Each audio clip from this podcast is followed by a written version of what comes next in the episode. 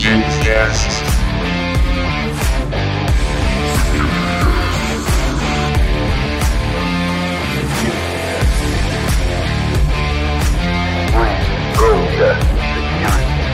A opinião dos nossos integrantes e convidados não reflete necessariamente a opinião do Securiticast.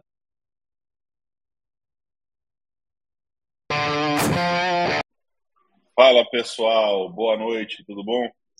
Estamos aqui para mais um webcast do SecurityCast. Meu nome é Alcion Júnior e vamos falar hoje aí sobre um tema interessantíssimo, trocando ideias sobre a parte de Roy e Rony e falando um pouquinho também de como vender para o board de segurança. Opa, só um segundinho que tá dando aqui um áudiozinho aqui, tá voltando para mim. Não sei o que, que é. Deixa eu voltar aqui rapidinho.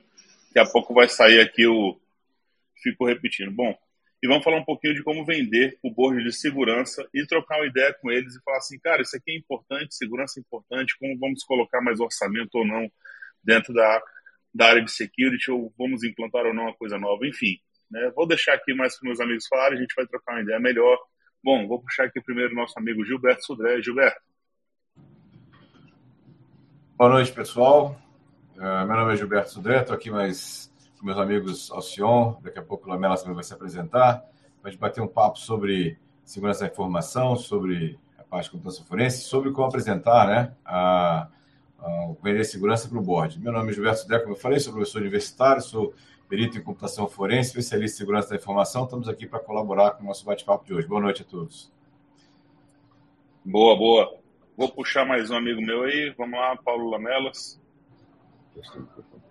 Fala aí, galera. Boa noite, tudo bem? Então, como o pessoal já falou, Alcion e o Gilberto já deram a introdução ao assunto, hoje nós vamos bater num assunto bem interessante como é que eu vendo cibersegurança para o board da minha empresa, abordando Roy e Rony.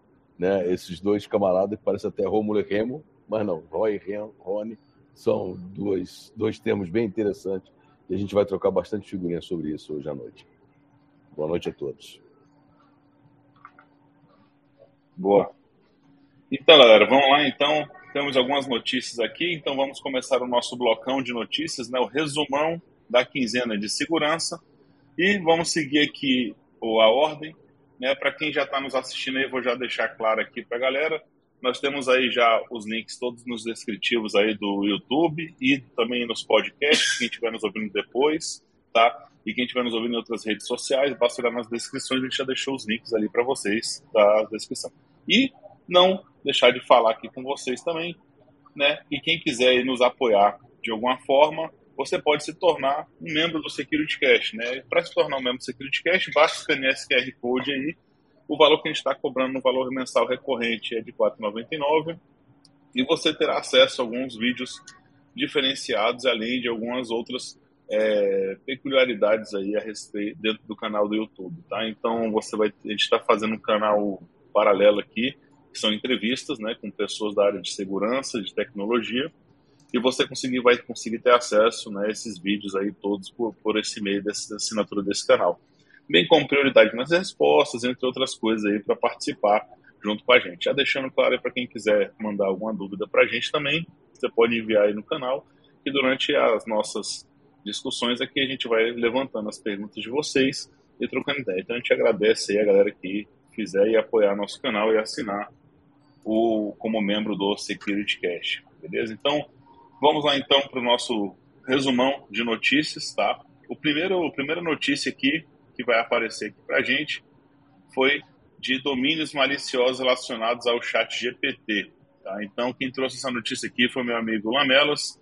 Então, Lamelas, puxa essa notícia aqui que nós temos de novidade. Não, então, galera, o, o, que acontece é o seguinte, né? A, o pessoal da Unit 42 aí da, da Palo Alto identificou aí, através de monitoramento, que os, os domínios maliciosos relacionados a alguma coisa com inteligência artificial ou com o próprio site GPT aumentaram em 910%. Né? O que, que, que, isso quer dizer? Isso quer dizer o seguinte, que houve é, um crescimento aí de domínios de ataque relacionados aos logs de segurança de DNS. Tá? Então, é, é, nesse período de tempo, os pesquisadores também observaram até 118 tentativas diárias de URLs maliciosas relacionadas ao chat GPT. Como tudo, né? Virou, virou moda, virou novidade, virou hype, como é a linguagem hoje, né? Virou hype, aí a galera utiliza o termo ou alguma coisa relacionada para que para usar para tentar fazer principalmente phishing, né, e o roubo de credenciais, né? Então assim, eu, eu trouxe a notícia porque inclusive eles, os, os, os domínios são bem parecidos, é, é openai.xyz ou chatgpt.jobs e por aí vai. Então assim, muito cuidado aí com o que a gente está recebendo, principalmente aí com o aumento de e-mails, né, e, e de domínios semelhantes ao OpenAI, inclusive a notícia fala, inclusive com fornecimento de APIs, né, de, de APIs o cara acessar. Então, assim, para a maldade não há limites. Bora lá. Boa. É, inclusive, né, interessante, eu estava até conversando aqui com o Lamelas antes da gente iniciar a transmissão, eu trocando ideia com meu vídeo sobre ela também. Eu acho que demorou um pouquinho para isso acontecer, né? O pessoal viu que estava virando modinha. Mas eu falo assim, né? Até o aumento demorou um pouquinho para acontecer. Né, porque quando vira moda tudo, você começa a se criar link, né? E, enfim, tentando capturar informações. Mas, de alguma forma, né, chegou e tá, o aumento está tá aparecendo aí, né? E com certeza isso vai ser explorado de diversas formas. O que interessa é capturar informação, né? A gente estava tendo um grupo de discussão aí, né? Eu não vou falar o grupo, obviamente, mas um conhecido nosso soltou lá né, no grupo assim, pô, tava trocando ideia no evento com um, líder de segurança aqui, e esse líder de segurança falou que criou, colocou informações ali dele para criar uma política de segurança, né, e colocar alguns dados. A gente estava olhando aquilo ali e falei assim, pensei, pô, até aí tudo bem, né? Acho que para fazer um trabalho, para apoiar um trabalho, se se você colocar alguns dados que você precisa de um retorno para construir e ajudar, é legal, né? Porque o que já tem Aí começaram algumas críticas, né? pô, mas o cara vai criar uma política de segurança, vai criar um documento de segurança de baseado no chat GPT. Né? Acho que até melhor do que pegar uma política pronta, como eu já vi de diversos locais aí, né? Você olha lá, o cara falou, pô, não pode usar aqui a senha de oito dígitos no Wi-Fi, né? Por exemplo. Aí quando você vê nem o Wi-Fi tem empresa, né? Mas enfim, mas tá lá dizendo, tá escrito política, não vai que um dia aparece o Wi-Fi já não pode, né? Mas é, então, dar essa deixa e acho legal realmente apoiar o trabalho. Se você conseguir realmente performar e evitar de colocar informações da sua empresa ali dentro, né? Falar, ó, não pede para criar uma política para a empresa A, B, C, D, F, né? Não, então, eu, qual parágrafo, qual, o qual item seria interessante colocar sobre tal tema de, por exemplo, de Wi-Fi, segurança de Wi-Fi dentro da política de segurança.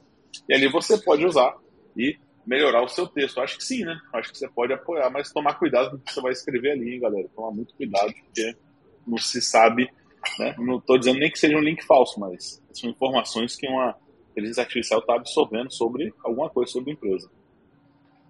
Inclusive, Elson, só antes do, do, do, do Sodré falar, né, já cortando o Sodré aí, é, inclusive é o seguinte, o pessoal já está fazendo um trabalho de pesquisa sobre informações vazadas via GPT, porque o pessoal começa a colocar informações para dar contexto ao chat GPT, para o negócio de engenharia de prompt, o cara fazer a perguntinha e sair com a resposta pronta, né? começa a dar muita informação e você acaba tendo vazamento de informações através do chat GPT. É bem interessante.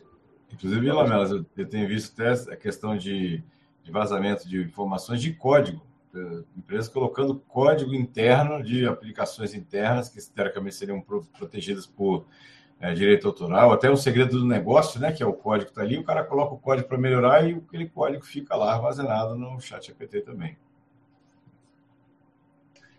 Verdade. Isso é complicado de... Enfim, né, tomar cuidado com o que a gente utiliza ali é sempre importante. Bom, vou puxar aqui a segunda segunda notícia aqui, esse aqui quem trouxe foi meu amigo Gilberto Sudré. Né? CISOs dizem não ter recurso suficiente para frear ameaças. Bom, é, não sei se é uma novidade, mas com certeza deve ter alguma coisa nova aí. Então, a notícia eu, que eu selecionei aqui é uma notícia interessante, que uma pesquisa, né, agora traz números, né? A gente sabia que tinha uma ideia, né? Mas agora traz números. Né? Segundo essa pesquisa, né? É, 96% né, dos CISOs, né, a esmagadora maioria deles, não tem apoio suficiente do Conselho Executivo para dispor de recursos necessários para manter a segurança cibernética da empresa, né? Ou seja, alinhado um pouco do que a gente já vai até conversar um pouco hoje, hoje à noite aqui, né? Nesse, nesse web, webcast aqui. Então, quase é, metade né, desses é, CISOs é, fala que o trabalho dele seria mais fácil se todos os funcionários da organização estivessem cientes do desafio de segurança, voltando ao que a gente até conversou antes, né? Que é, grande parte da, do problema né, da segurança é a conscientização dos colaboradores em relação a essa, essa questão. Então, essa, é, essa pesquisa né, da, dessa empresa de segurança cibernética, chamada Trellix, né, falou que os principais setores que, que fez essa pesquisa com o CEO, CEO CISO das principais empresas do setor de, de da, da, parte de segurança da informação dos setores da economia diferente. Então, isso é uma questão importante e acho que a gente tem que é, levantar essa questão e mostrar, né, ou seja, como a gente vai conversar hoje, como, da importância da segurança da informação para que tenha pelos recursos para o mínimo necessário do ambiente de segurança para isso. Então, é, essa é a notícia que eu, que eu destaquei aqui para hoje à noite. Boa. Eu gostei de uma fala que tem bem ali no, no, na notícia, ele fala, né, uma das posições mais solitárias que pode existir na empresa. Eu até costumo falar, né, quando você vai subindo na empresa, né, coordenação, gerência e tal, e é uma, é uma realidade, cada vez você fica mais solitário. Né? E acho que a de segurança é mais complicada porque você tem que ficar ali de alguma forma batendo de frente, né, com, com diretor de produto, diretor de engenharia, né, e você fica ali disputando e brigando ali por recurso, de que forma que tem que implantar, né, quando a gente fala de controle de segurança, coisas que podem impactar diretamente o negócio, mas você está ali para dar uma fricção no negócio. Mas, enfim, é uma frase que eu achei super interessante. Como, como você é visto como o cara do não, né? você só tem inimigos, né? você não tem amigos. Verdade, verdade. Boa, mas realmente vai puxar esse, essa parte aí. Vai puxar esse tema aí legal. E eu trouxe uma notícia aqui, né, também. É, não sei se todos viram, mas enfim, né, houve muito murmurinho esses dias para cá, mas se confirmou. Grupo Fleury né, confirma ataque cibernético, o segundo ataque de ransomware que o grupo, grupo Fleury uh, tem. É, a gente aqui já de antemão, até por minha parte, tenho certeza que pelos meus amigos também, já está aqui disponibilizando, é, solidarizando com, com o que está acontecendo, porque a gente sabe que é uma coisa complexa para um, uma empresa, ainda mais um, de um porte com as informações que eles detêm. Então, é importante deixar claro aqui que a gente está solidarizando, mas as informações que foram passadas, né, que eles estão passando por estabilidades desde a última sexta-feira do dia 5, e comunicou o mercado no domingão, domingão agora, dia 7, né, que sofreu esse ataque no ambiente TI e acionou alguns protocolos de segurança e controle né, para minimizar, ou seja, mitigar eventuais impactos que possam estar ocorrendo na sua operação. É, o pessoal do Security Report, que fez o, a notícia aí, que está com vocês, está acompanhando esse caso né, direto lá com o time de imprensa dele, fala, eles falaram o seguinte: uma indisponibilidade no sistema na qual a equipe de TI estava mobilizada para resolver, sem relação a algum ataque cibernético ou impacto no atendimento aos clientes. Isso foi o que eles colocaram. Até o momento, o portal institucional do grupo continua fora do ar. Bom, é, em 2021, em junho também, é, cerca de quase dois anos, sofreram um ataque né, que foi um ataque de ransomware. Né, eu lembro que foi exigido um pagamento de 5 milhões para criptografar esses sistemas que foram afetados pelo grupo. Né, e parece que a característica do ataque está igual, mas não temos mais informações. O resto é especulação. Né, ou em pessoas que estão de dentro que soltaram algum tipo de informação tá, que ficamos sabendo. Mas é, é só isso que eu tenho até agora na mão esse ataque de 2021, inclusive, eles, eu, eu tive acesso à mensagem da, do grupo, né, que foi publicado lá pras, internamente, e eles ameaçaram, inclusive, vazar os dados. Se não pagassem, eles estavam de posse dos, posse dos dados, e eles ameaçaram vazar, o que aparentemente não aconteceu, né? ou seja, não teve vazamento de dados para isso, que supõe-se que né, foi pago né, o, o valor. Aparentemente, né, pelo menos pela informação que a gente tem, que aparentemente foi pago o valor. É, o rumor que tem aí é do Lockbit de novo, né? Foi um ataque em cima de VMware de novo, das falhas da VMware que deixaram de ser corrigido, mas isso aí não é nada confirmado, né? É só uh, suspeição, né? Que nem diz o gente estava conversando aí antes de entrar ao vivo. É mais suspeição disso aí, de que tenha sido uma, uma recorrência aí de falta de cadência de patch de correção, alguma coisa por aí. Entendeu? Mas assim, é, é eu ver o que, a empresa está fazendo para recuperar. Mas está impactando bastante porque eles estão operando manualmente, né? Porque tem consulta, tem tudo, e o cara tem que fazer as coisas todas. E é o sistema que vinha sendo visado, né? O sistema de saúde aí entrou aí na, na, no alvo aí, né? Como target em 2021, um crescente em 2022 e agora 2023 aí uma rede grande de São Paulo. Lembrando que a, é, a NPD semana passada está fazendo uma consulta pública falando que agora todos os vazamentos, é, quando conhecidos pela empresa, tem três dias para comunicar oficialmente né, o, o vazamento. É, eles estão ajeitando, né? Inclusive a NAPD reforça que as entidades contribuam aí uhum. com a reformulação para não sair depois daquela ah, pô, ficou pesado demais, é um tempo curto demais. Ou seja, há um chamamento público da NAPD para que as pessoas mandem é, é, ideias né, e, e, e, e, façam lá, participem da discussão pública né, para que ajuste. A abordagem da NAPD tem sido bem interessante. É, exatamente, exatamente. Tem, tem, sim, é, é uma consulta pública ainda, né? não está não tá batido o martelo, né? ou seja, a sugestão da NPD que veio na consulta pública são três dias. Né? para isso. Boa. É, não, realmente, né, a gente tem ali um, um certo, certo problema, né? E, enfim, né, já vem até uma pergunta, né? Será que eles vão sofrer algum tipo de ação financeira com a LGPD? Enfim, né? Uma, eu esqueci até o nome agora aqui, mas uma multa, né? Da, da, da MPD, porque estão infringindo alguma coisa da LGPD. Assim, não sei, né? Isso é uma coisa que que tem que olhar e entender um pouco. Né? Primeiro, a gente não tem ideia né, de como, tá, como, como aconteceu, a gente não sabe nem o que, que é. A gente não sabe se realmente foi um vazamento de uma vulnerabilidade. Então, assim, então, são vários, vários potencializadores dessa, dessa multa que acontece. Tem que ver se houve vazamento também né, de dados. Né? Se, não, se foi só um ransomware que realmente, vamos lá, né? Só, só foi lá e criptografou. Então ninguém tem acesso a nada e comprovarem que não tem como ter acesso. Assim, impacto financeiro, vida que segue, a Agência Nacional de Proteção de Dados vai entender isso, vai ser justificado, e eles não sofreriam. Agora, se justificar que houve um acesso e que eles podem divulgar informações que foram vistas nos servidores, enfim, né, dados pessoais, e aí sim que aí haveria uma sanção, não é isso, Sudra? É, principalmente se, se provarem que houve dano para o titular de dados, né? Ou seja, se aqueles dados vazados foram utilizados para algum tipo de achar que o, o, tipo de uso indevido daqueles dados, aí o negócio fica complicado de verdade. Para isso. E aí a multa com certeza vai acontecer. É, estava montando aqui. Isso é interessante porque era até bom o Martinelli estar tá aqui, que ele entrava com um olhar de direito aí, né? Já que ele tem as duas pernas, as duas vertentes. Porque é o seguinte, eu acho bem interessante é, se houver prejuízo, né? Tá, então, assim, é, nós estamos tratando de sistemas hospitalares, entendeu?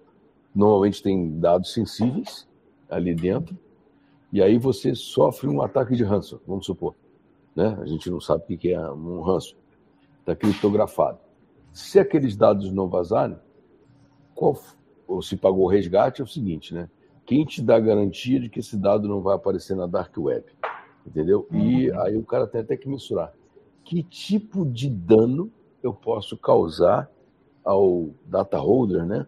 O, o, o dono do dado com o vazamento dessas informações. Né?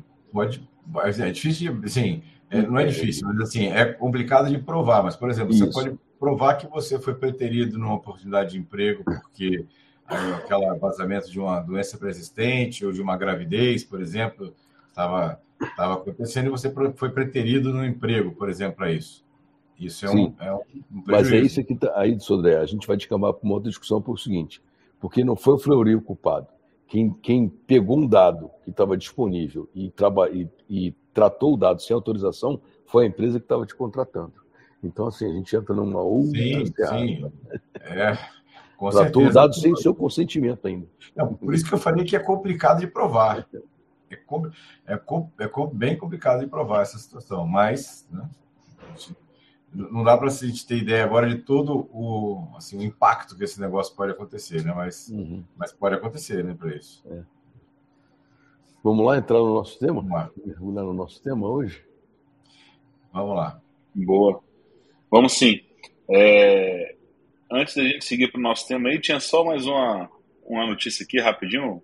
Que fala que da NextGen Healthcare, não sei se vocês conhecem, por acaso também é fornecedora de um software né, de registro eletrônico de saúde nos Estados Unidos, está com sede nos Estados Unidos, admitiu que os hackers violaram também seus sistemas e roubaram os dados pessoais de mais de um milhão de pacientes. Esse sim, está né, tá comprovado, inclusive eles falaram abertamente. E a notificação dessa violação foi registrada no gabinete do procurador do Maine, né, lá nos Estados Unidos, e a NextGen confirmou que os hackers acessaram mais de um milhão de registros de pacientes, aproximadamente 4 mil res, residentes em Maine, é, e em uma carta foi enviada aos afetados, explicando né, que eles roubaram os nomes, data de nascimento, endereço CPF, no caso o CPF do é o registro de saúde social, tá? É o Security Social Number, é o nosso CPF em si. Então, é, eles sofreram esse ataque, né? Foram fizeram justificativa e é uma notícia aí, mais um, um grupo, né, de healthcare, né, de saúde, que foi afetado. E a gente traz aí, eu trago aí para vocês essa notícia também, que é só para gente deixar. Bom, agradecer mais um carinhoso aqui, nosso bem maluco, como sempre, tá participando. Obrigado. Fofinho, é você. Tamo junto, meu amigo. Então vamos para o próximo. Ah, eu puxei uma pergunta diferente aqui. Eu estou aprendendo a tecnologia. Hoje está difícil de mexer aqui com o nosso sistema, está complicado. Mas vamos lá para o nosso próximo bloco. Então, bloco, né, que é o nosso assunto da noite. Então, o assunto da noite que a gente vai tratar aqui com vocês é como vender na né, segurança da informação para o board e tratar um pouquinho sobre o ROI e o ROI. Bom, vender segurança da informação para o board executivo né, é o momento que a gente para, né, que eu falo assim, é são momentos complicados, porque é aquele momento que você para de frente para os executivos, ou você sendo um deles, ou estando com eles ali, e começa a tentar explicar para eles, fala assim, galera, é, a gente precisa investir em segurança, né? E aí você vai chegar ali, se tiver mais preparado, né, com números, né, justificando, ó, precisamos né, melhorar nossa segurança nas aplicações, nossa segurança né, em em camada de rede, por aí vai. Né? Não vou entrar nesse assunto agora, mas é para justificar. E você vai justificar ali que a gente precisa. Só que às vezes vem aquela pergunta, né, que eu falo que às vezes chega a ser um pisão no dedo, mindinho, né, que é aquele que dói pra cacete, dá até raiva, que, é, que ele vai fazer a pergunta, sim, mas qual que é o retorno que eu tenho sobre esse investimento? Porque é muito fácil explicar para um board quando eu vou investir, por exemplo, num, num software size, né, onde eu vou melhorar a uma feature ou criar features que vão de alguma forma vender mais e falar assim, eu investir nisso aqui, que é o que os nossos clientes querem, a gente vai vender pelo menos mais 30% de assinaturas de pacotes, porque é o que o pessoal está querendo. A gente vai ter um upsell, um upgrade na nossa, nos nossos pacotes de, de vendas, e a gente vai aumentar em 10% nosso, nosso, a nossa receita recorrente, a nossa receita anual. E aí vai. Aí quando você chega para falar sobre segurança, fala assim, cara, a gente tem que, fala de uma forma mais simples, a gente tem que implantar um AF aqui. Aí vai chegar lá, tudo bem, mas para quê? Para proteger as aplicações, porque é importante, né? A gente tem um AF e tal. E aí vai vir aquela pergunta, assim, qual que é o retorno do investimento que eu tenho? Né? Qual que é o aumento que eu vou ter de clientes para isso? Quem que vai assinar mais o pacote porque nós temos segurança? E aí começa a embolar o meio de campo, né? Eu falo que é essa hora que você, às vezes a gente começa a se, a se é, confundir, né? Confundir não, você começa a ficar mais complicado a conversa. Mas existem algumas técnicas para isso, que é o que está inclusive no nosso tema, que é o ROI e o RONE. Bom, retorno de investimento a gente sabe, né? Eu faço investimento e esse investimento que eu faço tem um retorno financeiro, ou seja, eu crio uma feature que vai custar X mil reais para minha empresa e eu vou ter um retorno desse investimento que vai ser 10 vezes esse X que eu gastei. Tem que ser uma coisa realmente vantajosa para a empresa. A gente analisa, estuda e implanta-se ou não, gasta-se esforço nisso, né, de pessoas, né, tecnologia, enfim, tá? E aí veio um conceito que está sendo puxado de um tempo para cá, que é o tal do RONE, né, que é o retorno sobre o não investimento. essa é uma abordagem importante que a gente considera, porque uma vez que a gente tem ou exposição de dados sensíveis, ou perda de confidencialidade, ou ausência de disponibilidade dessa informação, ou danos, inclusive, à reputação, à imagem da empresa, ou até perdas financeiras, né, usando esse caso do, do da Healthcare ou do Fleury, que a gente comentou, de outras empresas que a gente já viu, né? né multas é, que possam ocorrer regulatórias com isso, perda de clientes, né? E danos à reputação.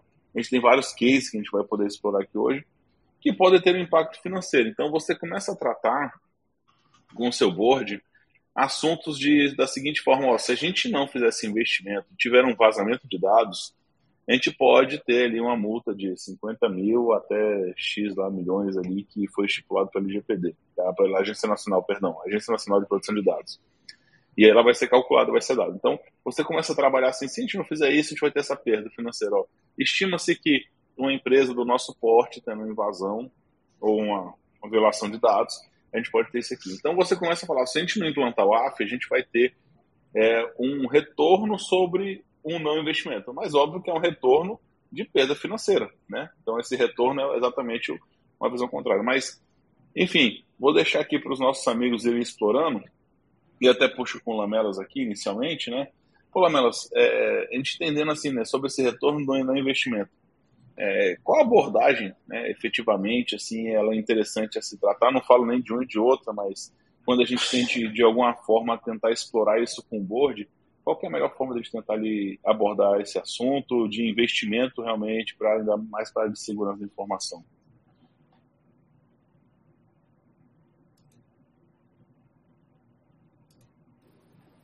Beleza. Estão tá me ouvindo aí? Tá tranquilo?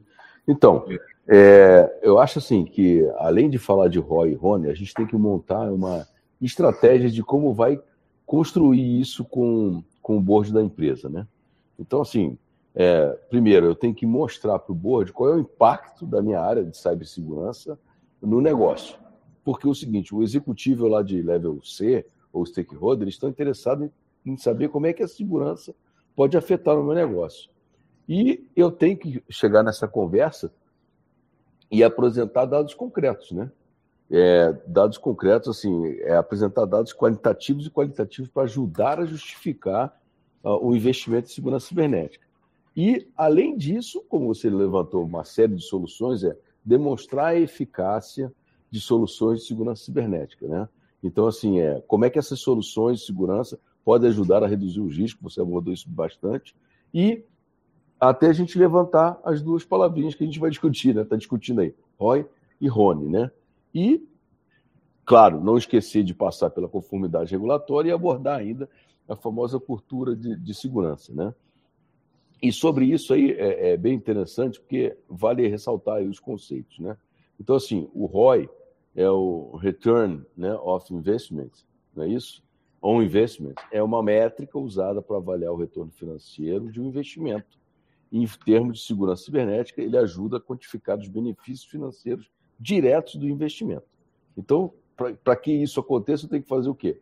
Estimar o custo do investimento, estimar os benefícios financeiros e calcular o ROI, né? que é nada mais, nada menos que é o benefício obtido menos o custo do produto dividido pelo investimento. Contazinha de matemática tranquilo, que você vai saber um negócio desse. O mais interessante é o RONE, né? que o RONE ele é o Return né? on Non Investment, que é uma métrica também que ajuda a calcular. Então, assim, eu calculo quanto a empresa pode perder em termos de financeiros devido a uma violação de segurança cibernética.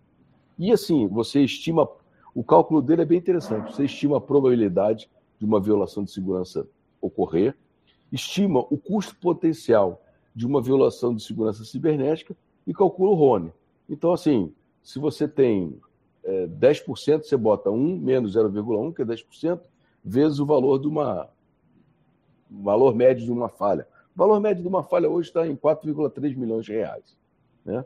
Aí você diz e fala o seguinte: olha, você tem um custo de não investimento de 4,5.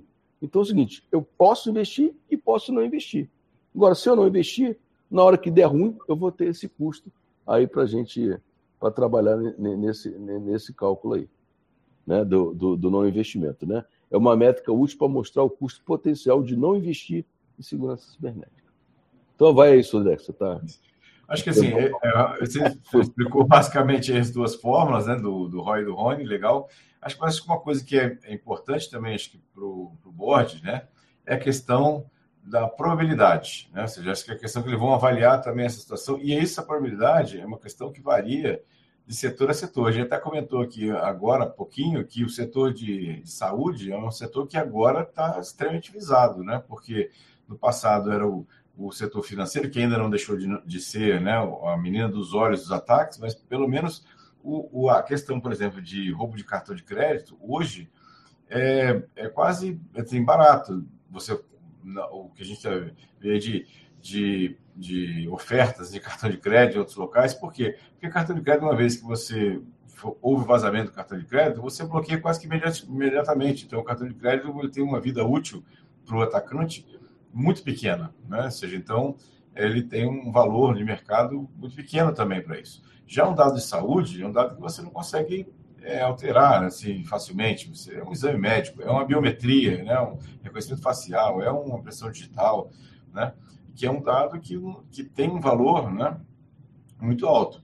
Então, ou seja, hoje é uma questão também de ser levada para o board, né? é essa questão da, do, do, mercado onde a empresa atua e qual é a, a, bola da vez nesse momento, né? Daqui a pouco vai ser uma outra, mas por enquanto ainda é agora a questão de, de, de saúde, né? E aí isso é uma questão que também faz diferença nessa, nessa é, que é colocado na mesa e faz diferença na hora da escolha da, da empresa é, em investir mais ou menos, né, na parte de segurança da informação para isso. Então, é, isso aí é bem interessante. Eu vou pegar um caso aqui de, de, de ROI. É um caso bem conhecido, tá? Não, não tem nenhuma novidade, não. O caso da Target, do Target nos Estados Unidos. Então, olha só. É, como é que demonstrar a eficiência de soluções de segurança? Né? Todo mundo sabe, 2013, né, hacks acessaram informações de mais de 40 milhões de cartões de crédito. A, a marca, né, após a violação, a Target investiu em soluções de segurança cibernética para evitar futuros acidentes. A empresa adotou uma abordagem de segurança em camadas, várias soluções de Wi-Fi, detecção de intrusão, proteção e tal. Essas soluções foram eficazes na prevenção de ataques e em 2014 a própria Target relatou que as suas soluções de segurança detectaram e bloquearam mais de 30 milhões de tentativas de ataque.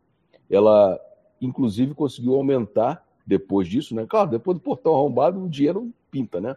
Mas assim, é, eles conseguiram é, é, aumentar o investimento em 100 milhões. E o caso da Target destaca a importância de é, investir em soluções de segurança cibernética para prevenir futuras violações. Mas, assim, eles, eles é, sofreram um ataque. Claro, o CISO lá brigava. Então, a gente, às vezes, nos grupos especializados ali. Então, o Twitter mesmo, ano passado, teve dois vazamentos, né? Um atrás do outro. Então, assim, o pessoal fica brigando, mas é lembrar sempre qual é o impacto da segurança no negócio, qual é o impacto, às vezes, no brand, né? Então, assim, esse do, do target, pô, a empresa demorou e ela teve que demonstrar que estava investindo em segurança. Né? Então, assim, isso é o, é o retorno do investimento do ROI, né? Ou seja, ele teve uma perda da marca, o investimento em segurança, ele conseguiu reverter essa situação, né? A Target hoje. Acho que de uma coisa importante, é, Lamela, assim, a gente está falando de multa, né? Multa, multa, indenização e tudo mais, mas o valor de perda de, de marca, né, é, muitas vezes é, assim, é maior do que a multa em si, nessa situação. Que isso também deve entrar no cálculo dessa questão, ou seja, a, a questão de perda de, de valor da marca, que perda de presença de mercado, que, influencia, que influencia diretamente na na lucratividade da empresa, na venda da empresa, na venda né, dos produtos da empresa, de, de faturamento da empresa. Então, é, isso também faz parte. Então, estamos falando de, de investimento, do valor da, da perda, mas que inclui também não só a paralisação do negócio, como também o impacto na marca. Isso, ó, sobre falar impacto na marca, outro caso que me veio à cabeça é do Equifax, em 2017, em que afetou 143 milhões de pessoas e resultou num acordo só de 700 milhões de dólares com a Comissão Federal de Comércio dos Estados Unidos, né? E, e aí a, a marca desculpe, a marca, a reputação da marca foi bem manchada. Né? Então, assim, corroborando só, dando exemplos que você está falando. Boa, você falou de uma perda aqui, eu queria puxar um, um outro caso que foi interessante também, que foi do vazamento da PSN. Ele tem 12 anos, né? fez 12 anos agora em abril, e foi uma coisa assim incrível, né? Que na época ele tinha sido o quinto maior vazamento né, da história, segundo uma página Data Loss lá na época, enfim, alguém que realmente fazia, mostrava os, os vazamentos de banco de dados, Data Loss DB. E o número foi o maior impacto para ele, né, para a Sony, que a própria Sony apresentou seria o quarto na história quando eles trouxeram os dados desde que ocorreu em 2009 com a perda de disco rígido, enfim, né, que houve em 76 milhões de, de, de dados. Mas o maior impacto para a, a, PlayStation, sim, todos os cartões foram cancelados, houveram algumas perdas financeiras, o pessoal, vasos de, de dados de cartão foram vazados, esse foi o maior problema, né? então vazaram-se dados de cartão de crédito. Mas o maior problema foi que, com isso, todos os clientes começaram a tirar ou seja, né, foi tirado já pelo vazamento, mas não, não reinseriram dentro da PSN, né, a PlayStation Network na época, não inseriram novamente o cartão de crédito. Começaram a preferir, e preferiram o que? A aquisição de CDs físicos, né, que era mais, naquela época se tinha mais simples tal. Bom, com isso, né, eles começaram a perder um grande, um, um grande campo de venda, né, ou seja, começava já a não vender tanto ali é, nas, nas, redes, deles a, os, os, discos facilita, né? Então você não tem que sair de casa ou pedir pela internet para chegar um, um disco de um novo de um novo jogo, etc. Então você houve uma perda gigantesca e a confiabilidade da marca foi o que foi o maior impacto que ocorreu diretamente na Sony. Tá? Então, até voltar, eles tiveram que explicar, entender, é, mostrar assim, pessoal, voltamos, né, estamos com um sistema seguro agora, né, e você fala assim, pô, mas a gente achava que era seguro, né? Será que é seguro mesmo? E até você conseguir trazer a confiança dos seus clientes novamente para dentro da marca, isso aí é um, se torna um pouco complexo, tá? Mas é um caso que mostrou ali que realmente demorou. E eu digo que eles deram sorte, né? que foi na época que ainda era um modelo muito híbrido, né? Hoje você compra esses videogames, esses videogames eles geralmente ou, ou ainda tem o disco, né? mas a grande maioria é só realmente é só realmente online. Então você só tem um disco rígido lá dentro onde você salva, né? Me lembrei aqui de um outro vazamento que não, não, impactou exatamente nas empresas, mas impactou nas vítimas vazadas, que foi aquele Panama Papers, que vazaram as informações de contas correntes de um montão de gente que tinha offshore e tudo mais. Imagina o impacto que isso foi né, na, no ambiente, né? Ou seja, esse, esse, me lembrei agora de, de, dessa, dessa questão. Então, isso também é uma, uma coisa que você vê, o impacto foi na marca, não foi na parte de faturamento, mas impactou né, assim, profundamente a vida das pessoas que tiveram suas dados vazados, em negócios e, e, pessoas que tinham dinheiro né, colocado até de forma ilegal no exterior, que foi colocado a, a, no, no a público, né? Verdade. É assim, é, é exatamente esse papo, né? Que a gente que a gente puxa e vê essa essa complexidade do tema, porque a gente tem registro de marca, né? Ou seja, o valor que essa marca tem, a confiança que essa marca tem, qual que é o valor. Mas é importante te mostrar também que nem sempre, né, o vazamento de dados ali, ele pode impactar na marca. Por quê? Porque nem sempre os dados na, dessa empresa têm um valor de verdade, tá? É, vou dar um exemplo aqui, mas puxado, por exemplo, você tem uma empresa ali que é, vou, vou a empresa que eu trabalhei, o Sebrae, né? Da empresa que ela distribui, não, não que os dados dela não tenham valor, não é isso, mas elas é uma empresa que cria realmente muita informação e é uma informação que se torna pública, é uma informação que vai para o público em geral, né? Eles são formadores de informação, criadores de informação e fomentam o mercado nacional.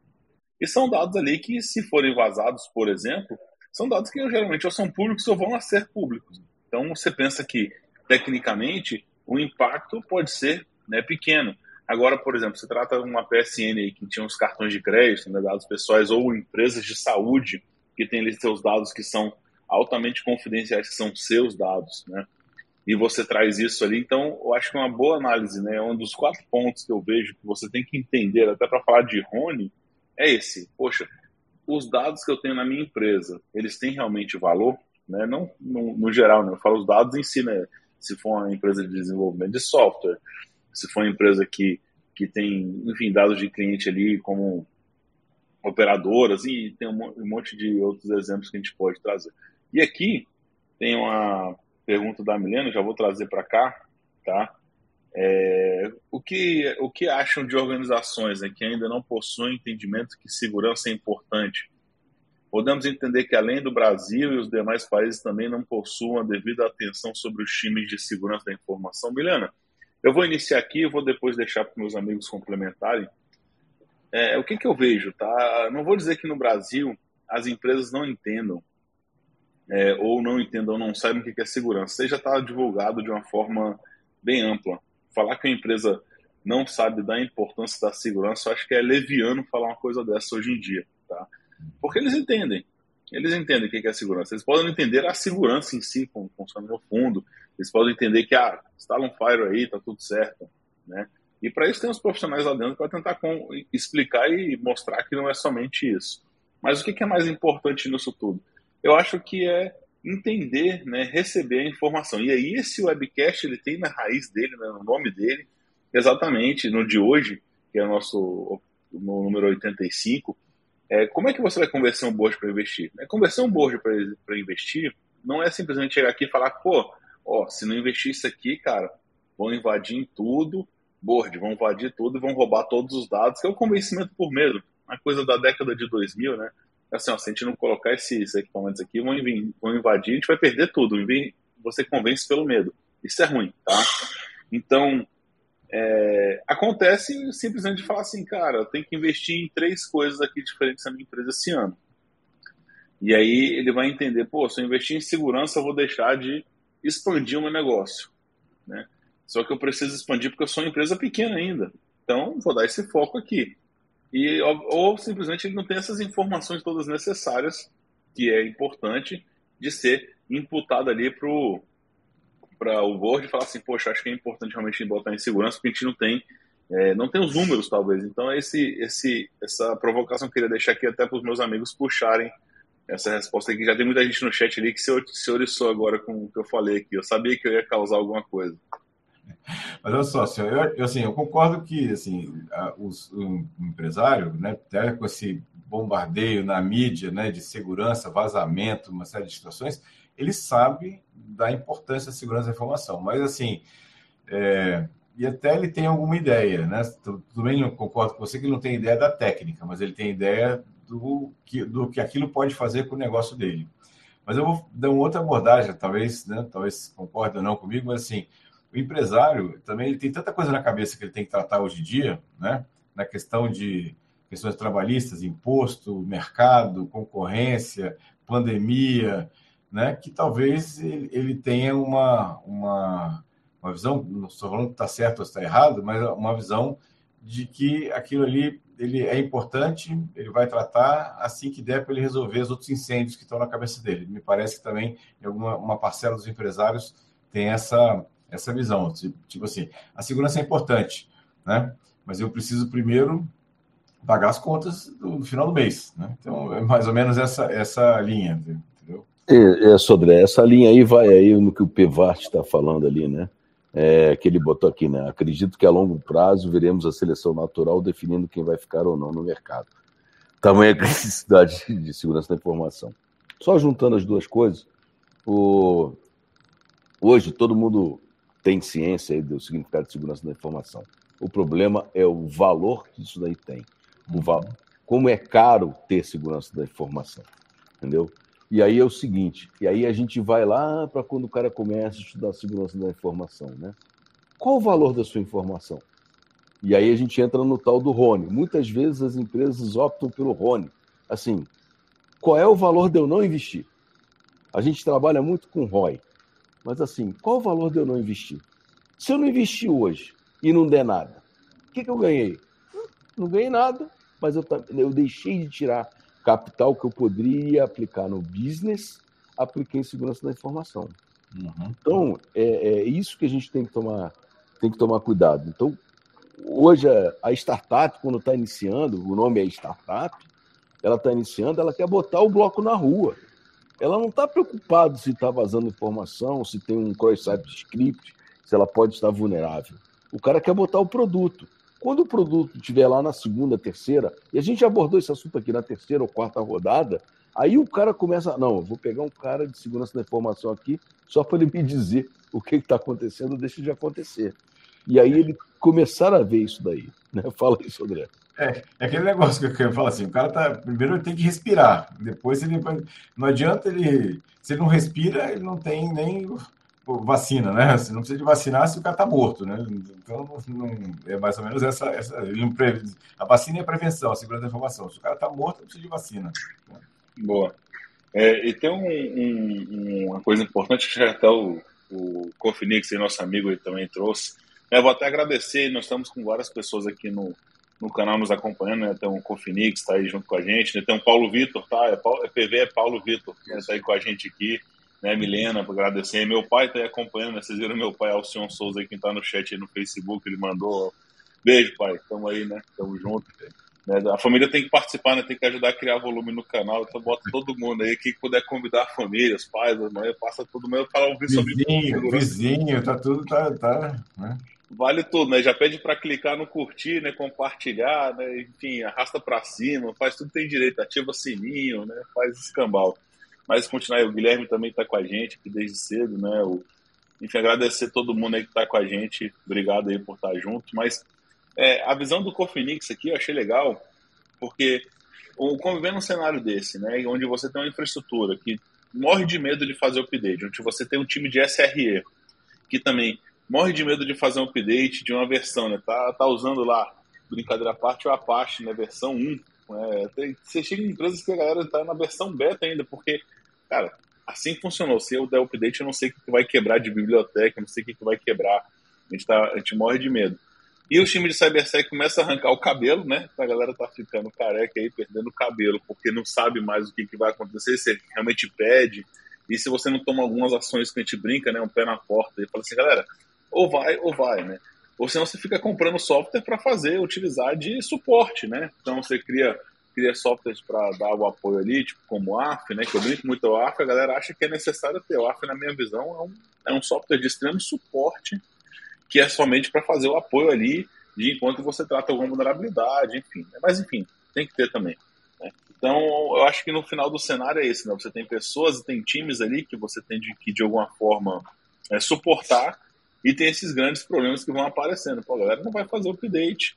E como é que você vai trabalhar? Né? Às vezes não é nem só convencer o board, né? Às vezes é convencer seu par ali, que é um diretor, um CTO, né? um CISO discutindo com o CTO, porra, tem que fazer esse update ao time. Não, não pode fazer, né? Falando de maiores empresas, mas quando trata de gerência também acaba sendo nesse mesmo ponto. Esse, esse, esse, esse ambiente que o, que o, que o Cofinix colocou aí, é o ambiente do dia a dia da galera. Né? Então, o que, que acontece é o seguinte, né? E aí a gente entra no poder financeiro. Então, ah, pô, tenho nuvem, tenho, tô na nuvem, eu tô on-premise, né? Então, assim, eu tenho que ter pelo menos um ambiente que eu tenha que fazer os updates, tenho que fazer os testes. Então, é, é, muita gente às vezes trabalha com os times coloridos aí, né, de, de, de InfoSec. Só que aí, de, de, de cibersegurança. Só que acontece o seguinte: às vezes o pessoal esquece que a gente tem que ter engenheiro de segurança, porque é o cara que vai fazer a interferência oportuna e é o cara que consegue colar ali nos SRE e dar o apoio necessário ao pessoal de infra. Né? Então, assim, muitas vezes o pessoal foge porque é o seguinte: vai quebrar a aplicação. E nem sempre o dev está disponível para fazer a correção. Né? Porque Aí, os devs que estiverem online, por favor, não joguem pedra nem desliguem do canal, né? É porque aí o cara fala assim, a famosa assim, pô, no meu ambiente funciona. Mas o seu ambiente está configurado para desenvolver, com as bibliotecas corretas e com os links prontos para fazer a correção. Às vezes, o cara, o SRE, o cara que está lá na infra, ele não tem condições de fazer isso. Se ele não tiver um ambiente, se não tiver o Env montado, né? um environment montado ali para receber aquela aplicação. Ela vai quebrar, isso é natural. E aí, quem é o impactado? É o business. Ah, na hora que o business é impactado, ele reclama. Com certeza ele reclama. Não? É. É, exatamente. Eu... Só, só lembrando aqui que assim, várias, várias empresas você vê que estão usando softwares antigos, né, que não tem atualização, exatamente porque não fizeram uma, uma um plano de teste para fazer a migração, a mudança de upgrade para isso. E, e, é importante, né? Sim, e tem muita coisa, né? Porque a gente falou aqui de vários assuntos, né? Falando primeiro ali, poxa, é, temos a multa que pode chegar a, a da LGPD, que pode chegar a 50 milhões, que é uma forma de você medir esse RONE, né? A gente falou do segundo ponto, que é o valor dessa empresa ela ter seus dados correlacionados, enfim, qual o valor que esses dados têm para essa empresa. É uma forma de você falar, ó, o impacto financeiro da minha perda de dados, da minha perda de dados, ou enfim, dessa empresa é X, né? Você também tem dois pontos. Primeiro é trazer que a prevenção né, é a, mais, é a forma econômica, é, é mais econômica que qualquer tipo de remediação. Tá? Isso aí ele serve desde quando você vai convencer para um desenvolvimento seguro até quando fala de um ataque, um, enfim, né? E a gente tem vários relatórios que a própria IBM publica, não sei se já viu, que é o chamado Cost of Data Breach. Esse relatório é fantástico, fala, ó, é, o valor, é, valor de tal empresa foi de tantos milhões, o valor de tal empresa foi de tantos milhões. Eles trazem um valor médio. Então, o valor médio de empresas relativamente grandes, né? Eles trouxeram dados de violação que foi em torno de 4 milhões e meio em 2022. Então, você vê, pô, um vazamento de dados custa em média para uma grande empresa 4,5 milhões de dólares, né? Que foi o que, baseado no que ocorreu em 2022. E você tem o último ponto, que é o custo operacional de um ataque, que pode ser até o fim da empresa né? A gente viu lá, são dados informações, todo mundo dá o exemplo né, das, das, empresas financeiras que ficavam na Torre Gêmeas, ali foi, não, não tem nada a ver com ataque cibernético, né? Mas você pensa, né, que um ataque cibernético ele pode ter, ser tão catastrófico quanto uma coisa dessa, perder todos os dados, o acesso a todos os dados da empresa, sem uma forma de pegar o backup, você acaba com a empresa. É fim dela, né? Então, é o fim dessa empresa e quanto que custa a empresa ali no final. Você falou da empresa, eu lembrei de uma empresa aqui no Brasil. Provedor de nuvem que tomou dois ataques seguidos de, de, de raça. É bem lembrado. Eles, bem lembrado. eles, fecharam, eles fecharam a operação recentemente. Até porque ficou sustentável, ficou inviável o negócio. Assim, gente, é, a gente já está chegando aí, né? Falta um tempinho aí, mas daqui a pouco a gente faça uma coisa. O Eduardo colocou aqui, né? Hoje com a LGPD, muitas empresas buscam investir em privacidade, mesmo sem ter nada de segurança. Que indicadores de Rony podemos apresentar nessa tentativa de adequação de privacidade sem segurança? Bom, é, só para deixar claro que é o seguinte: é, sem segurança não existe privacidade. Então, é, isso aí é lenda. Tá? O cara não consegue fazer a privacidade ou estabelecer um programa de privacidade sem ter um programa de segurança. Isso é tão verdade eu não vou nem explorar muito o assunto, é que a NAPD lançou um guia de, de boas práticas para pequenas empresas. E uma das primeiras coisas é a segurança da informação. Então, é, é, o Rony é. O, o Rony é o seguinte: você vai ser multado e a multa pode chegar a 2% do seu faturamento anual. Então, Só lembrando. Esse é o, a, a conta desse Rony. É, é, lembrando o seguinte: você pode ter segurança e não ter privacidade, mas você não tem privacidade sem ter segurança. Exatamente. É, essa é uma questão. Então, fala, fala, você. Boa. É, eu acho o seguinte, né? acho que você tem quatro tipos de indicadores que são fundamentais, até puxando ali a resposta do dado que eu comecei a falar ali no início, não, eu estava falando ali, mas é, não fechei porque não era o foco falar dos quatro, estava mais levantando cada um. Então, Eduardo, acho que é importante você pensar primeiro, né? Trazer um custo de um, de um vazamento, tá? Você trazer um custo médio de um vazamento, como eu falei, e mostrar que prevenir é melhor do que remediar. Enfim, é mais econômico que remediar. Segundo ponto, né? Qual, qual, quanto custa o dado da sua empresa? Então você consegue trazer um indicador financeiro também falando assim, ó, nossos, nossos dados custam tanto, se a gente tiver um vazamento, o valor é esse aqui, tá? O terceiro que eu vejo em relação à muda LGPD, que o Lamelo estava até puxando aqui agora, então pode chegar até 50 milhões, então a gente pode ter uma multa de até X milhões, o que pode acontecer dado o tipo de vazamento. E por fim, né, que é o, o custo reputacional. Então, qual a reputação da sua empresa?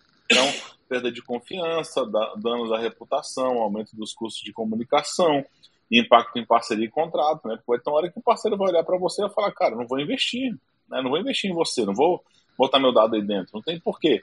Sem falar de outros tipos de parceria ali que eu já comentei. Então, esses quatro fatores aí, para mim, são os fundamentais para você conseguir embasar de forma e mostrar aqui um Rony para sua empresa, tá? E aí, com, essa, com esses quatro custos operacionais, você facilita muito sua vida para chegar lá e sentar com o board e falar assim, ó, você tem que investir em tal coisa, né? nós temos esse tipo de coisa.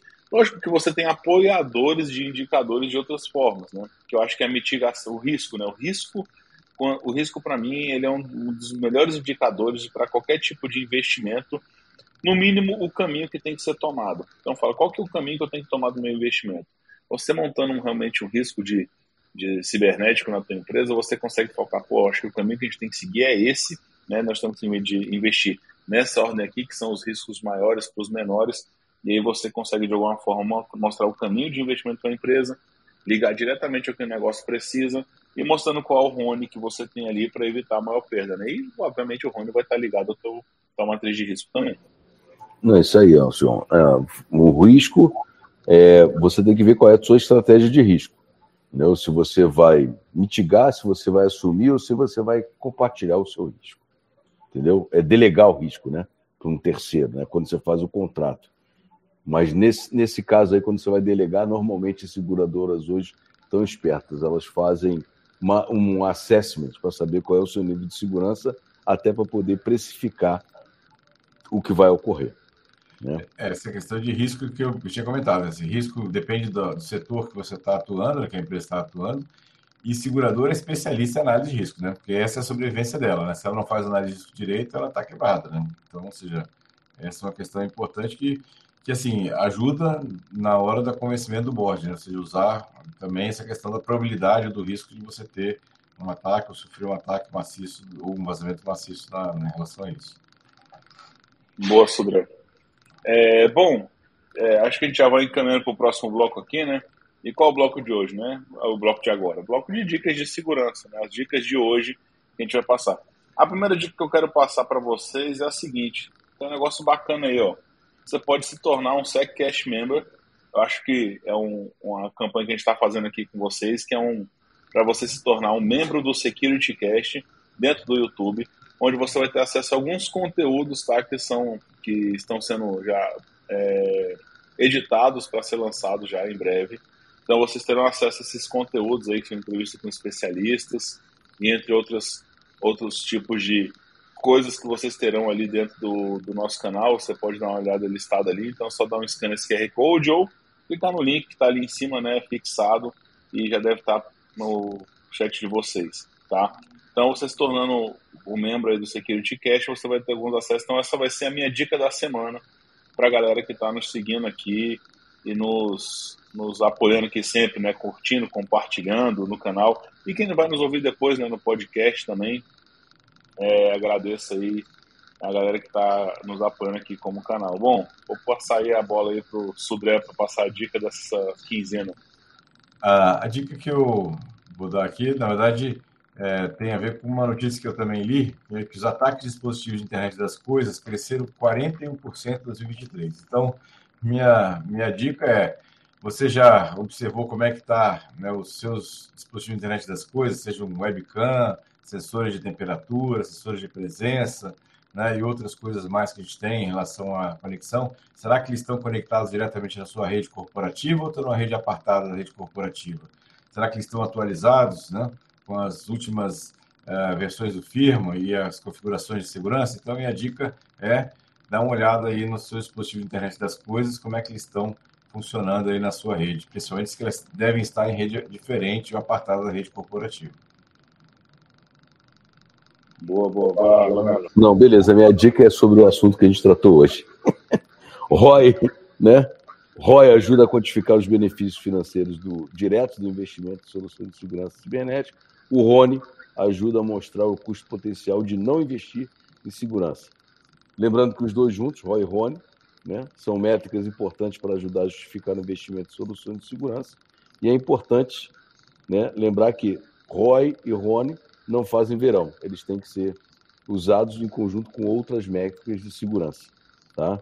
como tempo médio de detecção, resposta, obter uma visão mais completa do estado de segurança cibernética da empresa e você deve mostrar, ter a capacidade de conversar com o board e mostrar, dar a eles a sensibilidade de que a segurança da informação ela serve para proteger o negócio, não para impactar o negócio.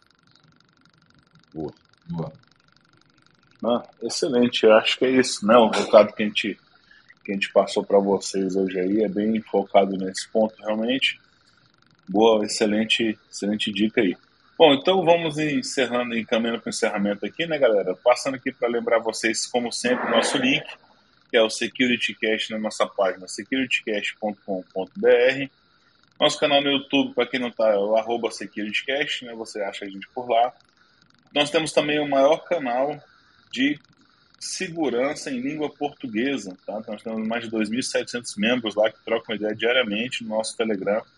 É o t.me barra Oficial. O link também está aqui na descrição. Bom, lembrando para a galera que, não só a galera que está nos assistindo ao vivo, que a gente vai agradecer em breve, mas lembrando que nós estamos em todas as plataformas de podcast. Você pode ver aí na Spotify, Apple Podcast, Google Podcast, Tanin, Cashbox, Deezer e mais um milhão de outros aí. Lembrando também que é importante, nós ficamos nesse mês, mais uma vez, né, não só nós superamos um bom tempo no top 10, mas durante esse mês a gente ficou no top 20 em Tech News. Então, muito bom de estar chegando, alcançando números aí cada vez mais, é, diria até assustadores, né? Está conseguindo alcançar números muito bons. Tá? Então, isso é graças a quem? A você que nos acompanhou aqui ao vivo, a você que está nos acompanhando aí depois em, pelos podcasts, ou está vendo nosso vídeo depois em outro momento e não está sendo ao vivo. Então, agradeço muito a vocês, tá? Vou agradecer também aqui a todo mundo que nos acompanhou aqui ao vivo, né? Eduardo Silva, né? Paulo Vitor, o Rafael Cofinix, né? a Milena, né? enfim, Eduardo Silva, meu pai, Alcion também, Guilherme Noronha está aqui, está até com a gente aqui junto ao vivo, né? enfim, o Sirico, como sempre, junto com a gente também, Ronaldo, Ronald Fazioli, né? o Bem Maluco está ali, Gilmar, enfim, para não esquecer de ninguém, peço desculpa, né? eu passei rápido aqui, esqueci de alguém. Agradeço as mensagens de vocês e principalmente as pessoas que assinaram hoje o nosso canal, tá? Galera que assinou hoje, nós tivemos aí duas assinaturas hoje, está apoiando o nosso canal e está ajudando, divulgando, compartilhando. A gente está fazendo, assinando para manter o canal, isso é legal. Muito obrigado, tá? Espero que vocês nos apoiem sempre. Já vou deixar aqui já aberto o convite para o próximo Security Cast daqui a 15 dias. Então, já marquei na agenda, daqui a 15 dias já teremos mais um Security Cast. A gente vai divulgar em breve o tema nossas redes sociais no LinkedIn. E né, vou abrir espaço para os nossos amigos aqui se despedirem. Vamos lá, Sudré, começa aí por você. Obrigado, Sion, obrigado, Lamelas, pela parceria aqui no SecurityCast. Agradecer a todos que não estão nos assistindo aqui ao vivo e depois quem vai nos assistir ou ouvir no offline nessa questão. Né? Lembrando que no nosso grupo lá, se você tem alguma sugestão de tema, achou um tema interessante, quer que a gente aborde aqui no SecurityCast, Vai lá, dá sua sugestão, que a gente está completamente disponível aqui para poder ouvir e dar sugestão aí do que vocês aí sobre isso, né? O PV até falou sobre entrevista, entrevistas estão no forno, viu, PV? Vamos, vamos daqui a pouco tá, tá saindo a entrevista. Isso aí. Tem mais, tem mais entrevista aí no ar, viu? Tem mais entrevista aí na, já no forno também para ser liberado também. Mas, mas, beleza, então obrigado a todos aí pela presença. Passar a palavra para meu amigo Mamelas. Gente, muito obrigado. Cofnix, é por isso que a gente está aqui, cara, pra, por causa de vocês. Então, sua mensagem é essa aí, igual você colocou aí, que a gente faz lives, entendeu?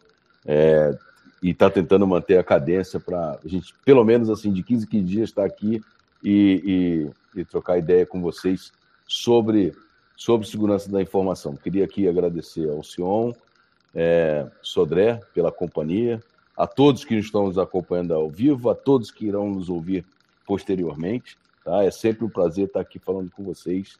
É, Para mim é uma satisfação muito grande estar trocando figurinha aqui.